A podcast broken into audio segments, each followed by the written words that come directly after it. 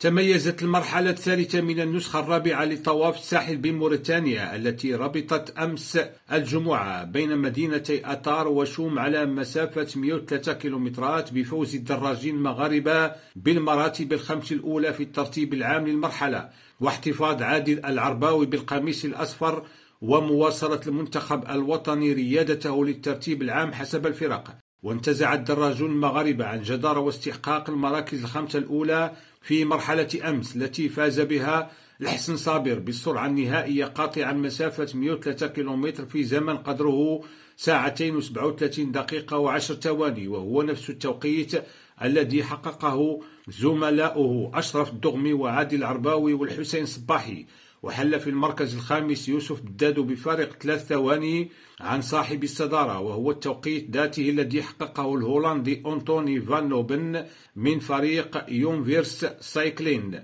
وعلى ضوء نتيجة أمس حافظ المنتخب المغربي على المركز الأول في الترتيب العام حسب الفرق متقدما على فريق Universe Cycling. الهولندي في فارق 14 دقيقة و45 ثانية فيما وسع الفارق عن المنتخب الجزائري الذي تراجع للمركز الثالث إلى 21 دقيقة و56 ثانية. وتربط المرحلة الرابعة اليوم السبت بين مدينتي يغرف وأكجوشت على مسافة 80 كيلومتر وتجري منافسة هذا الطواف الدولي المدرج ضمن أجندة الاتحاد الدولي للدراجات على خمس مراحل يقطع خلالها المتسابقون مسافة إجمالية تفوق 450 كيلومتر ويشارك في الطواف 85 دراجا يمثلون 17 منتخبا وفريقا. عبد الله البشواري ريم راديو نواكشوط